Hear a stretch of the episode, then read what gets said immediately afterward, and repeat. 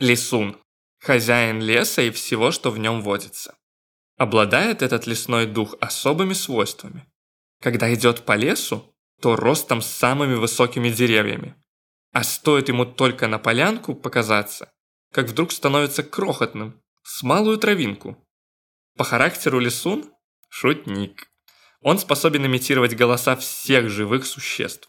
Любит пугать человека дикими звуками, сбивает с пути, заставляя блуждать, и, доведя человека до отчаяния, хохочет.